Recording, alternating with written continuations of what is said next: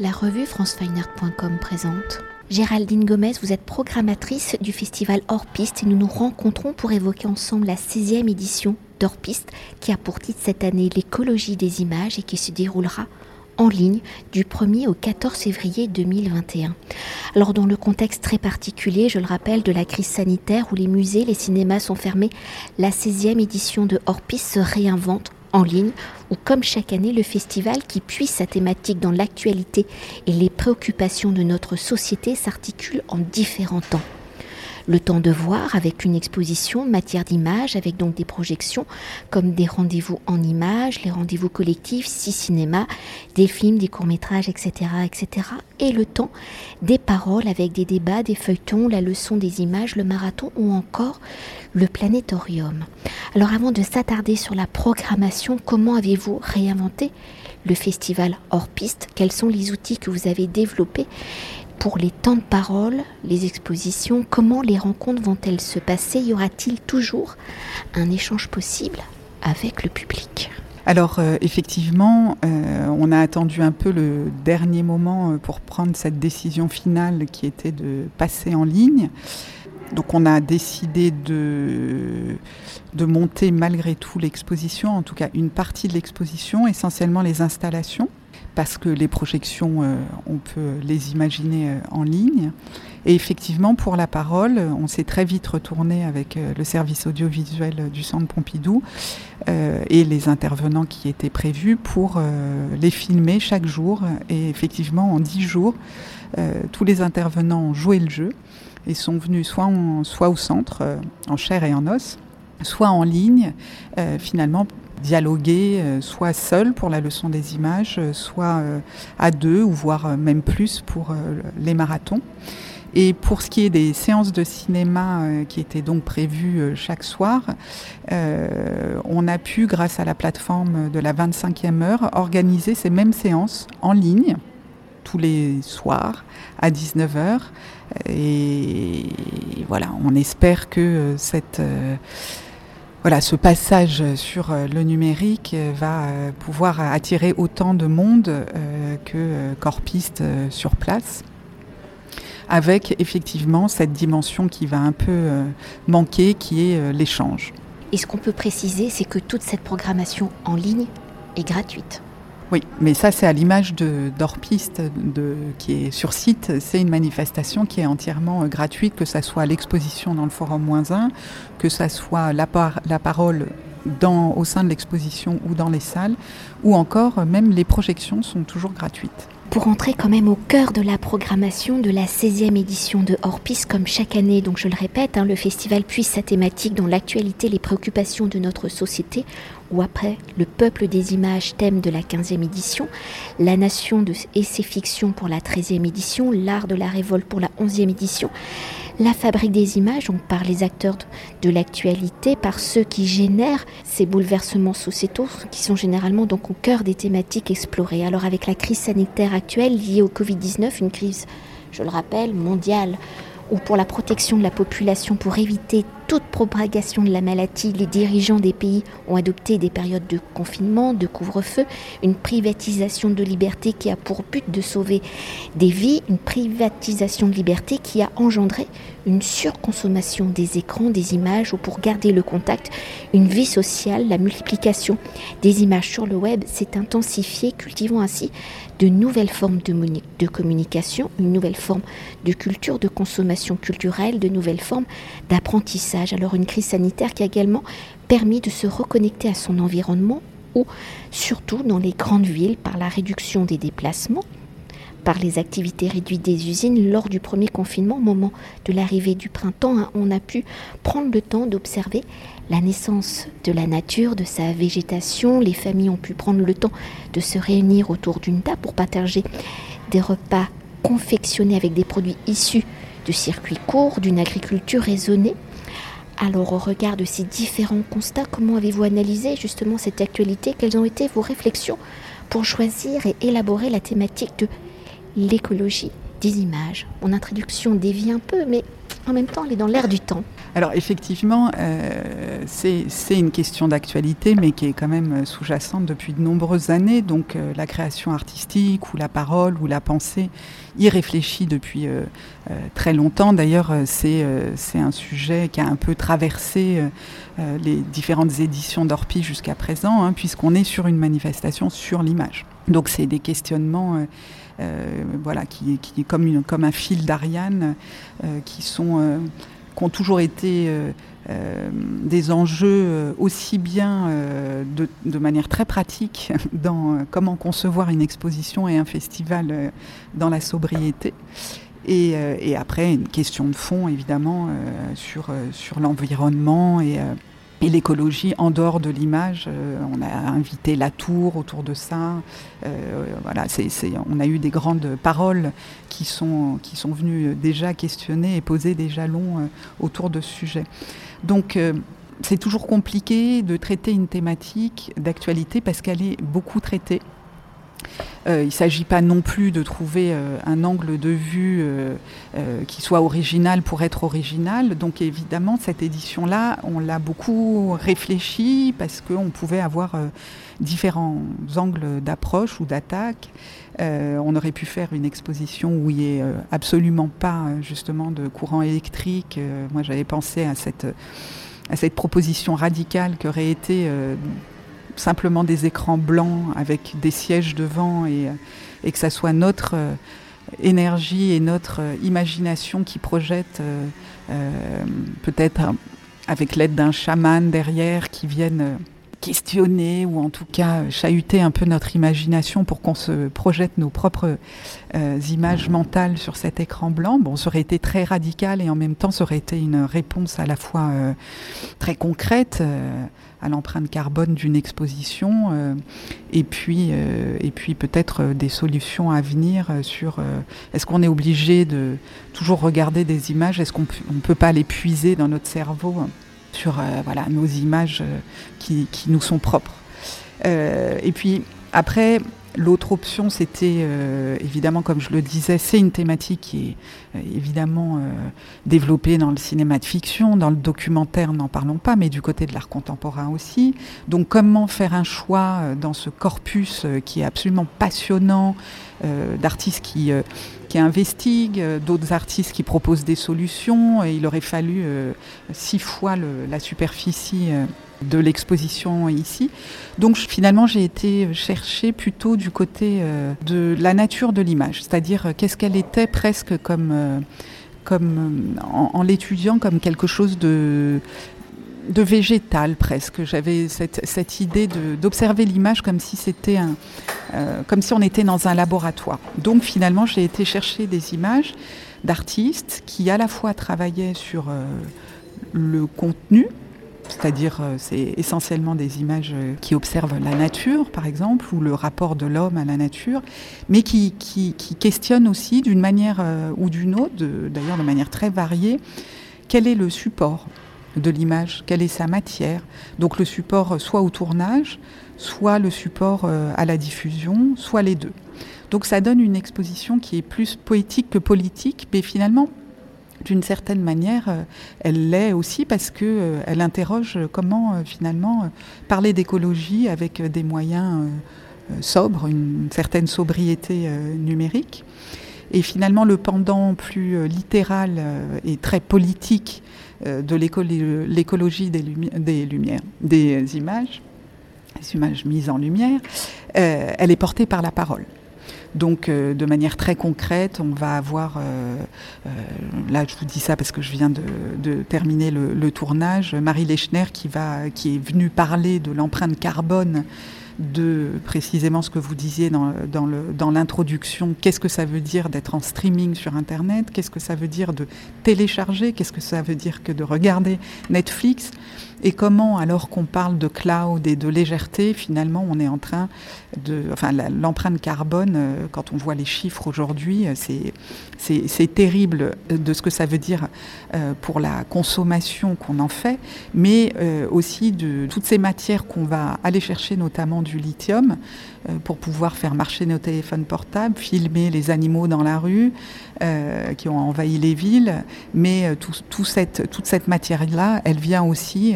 de pays africains où les gens sont exploités où c'est une denrée de plus en plus rare pour pouvoir finalement permettre à tout le monde de regarder des images. Est-ce qu'elles sont vraiment intéressantes, ces images à regarder? Et pour poursuivre et continuer de décrypter la thématique de l'écologie des images, même si vous avez déjà donné quelques pistes dans cette prolifération des images, justement, où cette consommation génère un surcroît d'activité des serveurs et donc d'une pollution, comment des images qui peuvent générer une pollution deviennent-elles également un outil de la démonstration d'urgence environnementale? Et dans cette prise de conscience d'urgence environnementale pour les artistes, comment cette matière devient-elle donc source de création, devient-elle aussi un outil entre guillemets de propagande, même si a priori elles sont plus poétiques en fait, l'exposition, c'est un peu compliqué de la décrire comme ça. Vous pourrez la voir euh, virtuellement en ligne à partir du 5 février sur euh, ce fameux site, mini-site qui est dédié euh, à Hors-Piste. C'est que quand on arrive dans, dans le forum moins 1, c'est-à-dire l'espace le plus ouverts de l'exposition, on a un peu toutes les pistes qui sont explorées finalement dans les salles ou qui devaient être explorées dans les salles, puisque comme je le disais tout à l'heure, il y a simplement un tiers de l'exposition qui a été monté parce que ce sont des installations et que pour une visite virtuelle, il fallait les filmer. Euh, on a d'un côté euh, Somboy Vrenon, donc qui est un jeune artiste qui est absolument passionnant qui euh, nous a autorisé à montrer cette euh, vidéo qui s'appelle Manono, où justement il montre ce parallèle de manière extrêmement efficace de toutes ces images un peu absurdes qu'on fait avec notre euh, portable, par exemple pour montrer les plages du continent africain avec des personnes en, maillot de bain, enfin des images très légères comme ça, très, très publicitaires. Euh, et, derrière, euh, avec une esthétique très kitsch, euh, on voit en surimage des enfants, des personnes qui travaillent dans les mines pour justement aller chercher du lithium qui permet de faire fonctionner nos téléphones portables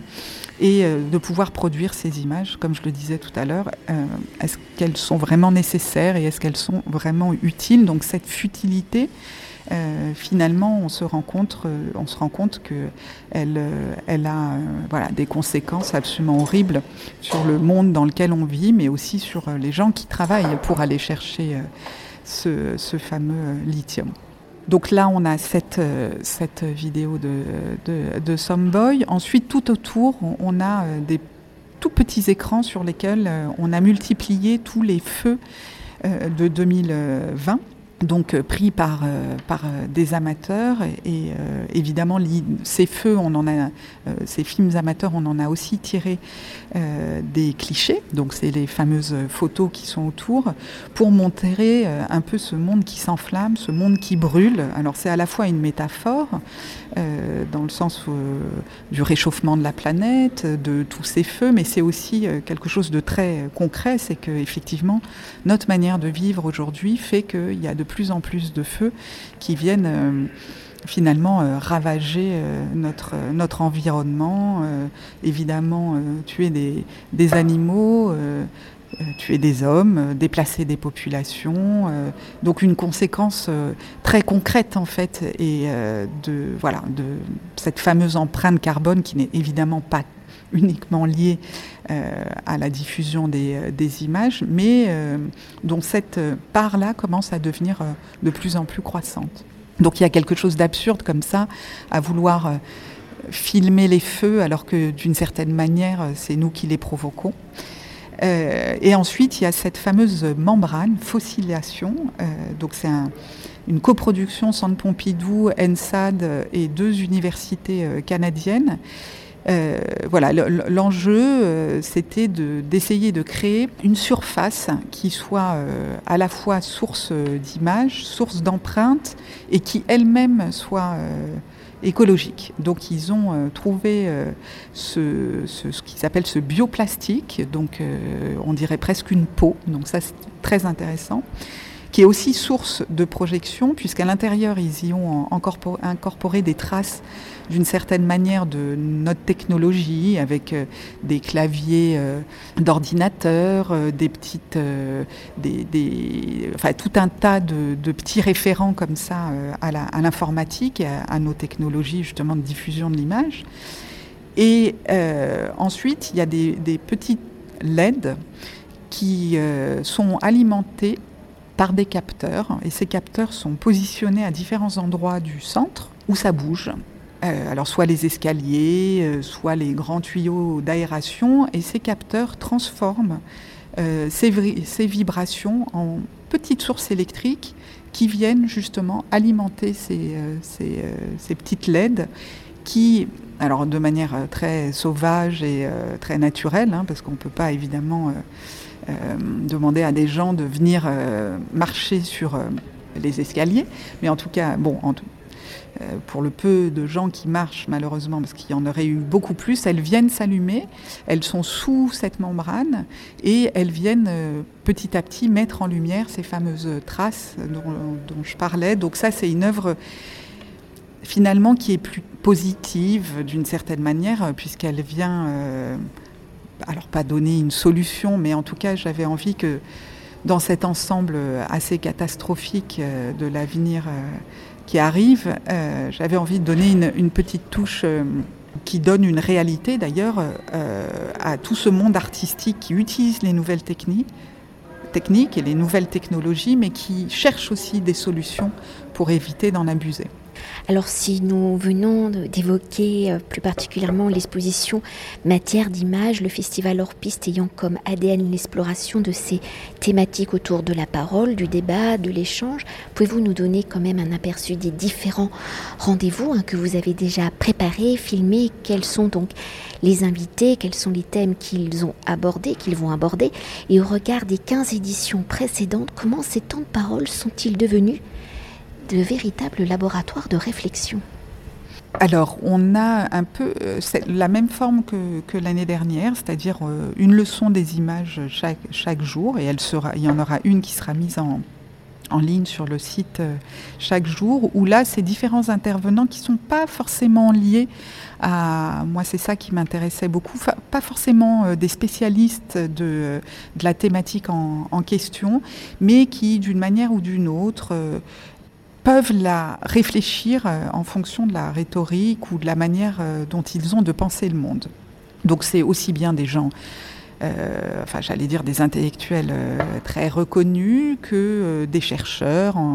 à l'université ou même des artistes.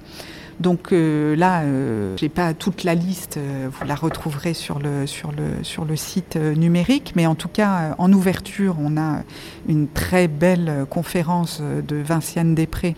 et Thomas Saraceno, justement sur euh, plutôt euh, la partie animale, euh, donc qui, qui, a une réflexion et un mouvement de pensée qui n'est pas du tout nouveau, mais comment finalement la vision animale peut nous changer notre regard sur le monde. On va pouvoir avoir justement Jacques Perconte, qui est un artiste de l'exposition, qui va venir dialoguer avec Yves Citon sur ce, que j'évoquais tout à l'heure euh, sur euh, justement comment euh, la matière de l'image peut venir questionner autrement que par l'investigation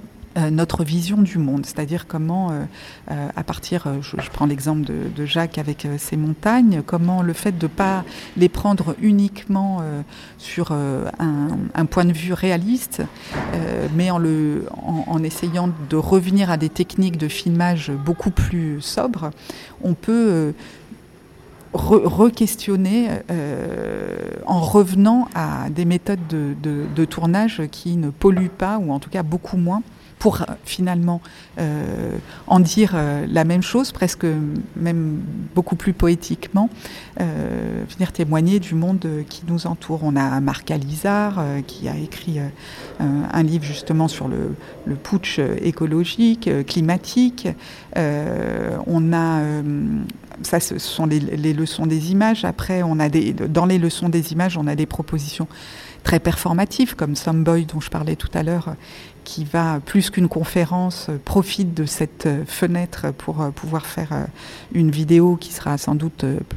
dans son corpus de vidéos d'artistes plus qu'une conférence. On a essayé aussi, évidemment, à l'intérieur de cette fenêtre, puisqu'on a un peu plus de temps,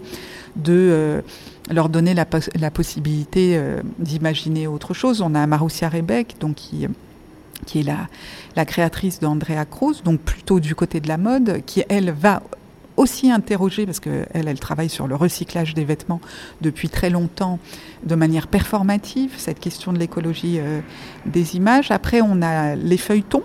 Donc le, premier, euh, c'est Hervé Aubron, donc, qui en cinq séances va euh, convier des voilà des il y a là Marie Lechner aujourd'hui comme je le disais qui est venue parler de manière plus concrète concrète de l'empreinte écologique par exemple du Bitcoin et comment euh, il y a ce, mouvement absolument euh, absurde où euh, les gens s'enrichissent avec le Bitcoin et en même temps détruisent la, détruisent la planète parce qu'il faut des terminaux très spéciaux qui surchauffent. Bon, ça c'est connu, mais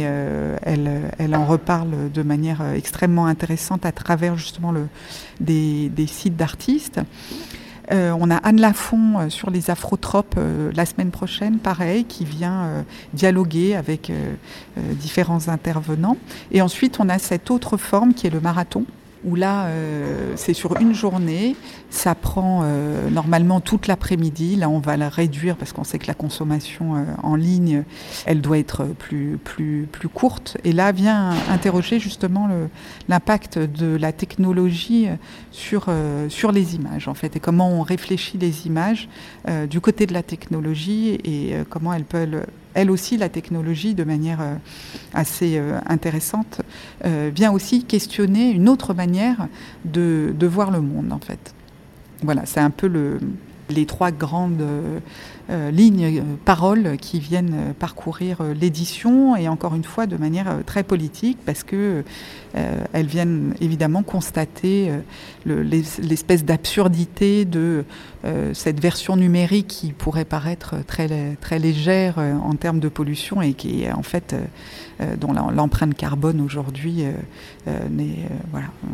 ne peut être que constatée. Poursuivre, Hors Piste étant depuis son origine le festival pluridisciplinaire hein, de l'image en mouvement, pour conclure notre entretien, peut-on s'attarder sur la programmation filmique de Hors Piste? Comme précédemment, pouvez-vous nous donner un aperçu des différentes projections et pour explorer les enjeux environnementaux, comment les cinéastes explorent-ils justement les vocabulaires de l'image en mouvement? Alors du côté des salles, on avait euh, initialement une grande rétrospective de, la cinéaste américaine Kelly Ricard et euh, qui a été euh, annulée parce que bien évidemment elle est enfin annulée et reportée à l'automne prochain parce que quand on peut quand même reporter les grands cycles de ce genre pour revenir à j'espère une relation normale au film qui est euh, dans une salle de cinéma et normalement la, réalisatrice va, se déplacer des États-Unis. À ce moment-là, on essaye de reporter quand même au maximum ces conditions-là. Du coup, là, le reste de la programmation, c'est essentiellement euh, des courts-métrages donc qui, sont constitués d'une première programmation qui avait été euh, euh, façonnée avec Bling Blanc, qui est une, une, revue d'animation, où justement ils questionnaient, parce que l'animation, hein, on le sait, euh, surtout japonaise, avec Miyazaki, donc là on n'a pas, on pas des films de, de Miyazaki, mais plutôt du côté du court métrage français qui viennent euh, questionner en fait euh, ce, rapport de, l'environnement euh, à l'écologie. Donc là, on a sept séances autour de cette question animation et écologie. Et ensuite, Orpiste a toujours eu un rapport très privilégié avec les étudiants. Donc là, il y a deux programmes euh, étudiants. Un, premier programme avec euh, le festival euh, des films fait par les étudiants des beaux-arts. Donc c'est un festival qui s'appelle Six Cinéma, qu'organise Isabelle Prime. Donc là, on va montrer dix films en deux programmes et on va pouvoir, alors malheureusement pas dialoguer directement avec les étudiants, mais par contre on va pouvoir dialoguer avec les, enfin écouter le dialogue des membres du jury, parce que c'est vraiment un vrai festival avec un, un, jury dont je fais partie, qui ont choisi ces dix films, et évidemment on va venir un, un peu justifier sur ces 30 films pourquoi on a choisi ces dix films. Ça c'est un premier programme avec les étudiants qu'on n'a pas voulu reporter parce qu'on s'est dit que euh, dans les conditions actuelles, et ça n'empêchera pas qu'on pourra faire après une, séance euh, in situ, euh, que c'était très important pour nous de soutenir cette création-là. Et le deuxième programme, là on a été encore plus loin, c'est des productions d'étudiants de Paris 1 qui ont produit quelque, enfin, qui ont produit des courts métrages spécifiquement en relation avec la thématique. Donc, euh, et ça, c'est pareil. On aura deux, deux, deux, soirées autour de ces courts, courts métrages-là. Et à la fin de chacune de ces séances, on n'aura pas accès aux étudiants non plus, mais on pourra euh, avoir accès à la conversation qu'ils auront avec un, critique de cinéma euh, pour justement euh, justifier. C'est un, une, promotion, enfin c'est à chaque fois, chaque année, c'est pas spécifique à cette année, une promotion internationale. Il y a des, latino-américains, évidemment des, européens, qui ont du coup une vision de l'écologie qui est très variée en fait. Et euh, je vous dis ça parce, pour, euh, parce que j'ai été les rencontrer plusieurs fois euh, pour voir où en était leur projet. Et, voilà, et ça donne une, vision très intéressante de cette jeune génération et de comment elle se positionne justement par rapport à, à cet enjeu de image et écologie, une image dont ils ne peuvent pas se séparer et une question écologique qui est toujours dans leur, dans leur esprit et dans leur réflexion. Donc c'est deux programmes qui sont très intéressants dans ce soutien euh, à la création euh, étudiante. Merci beaucoup. De rien. Cet entretien a été réalisé par franceweiner.com.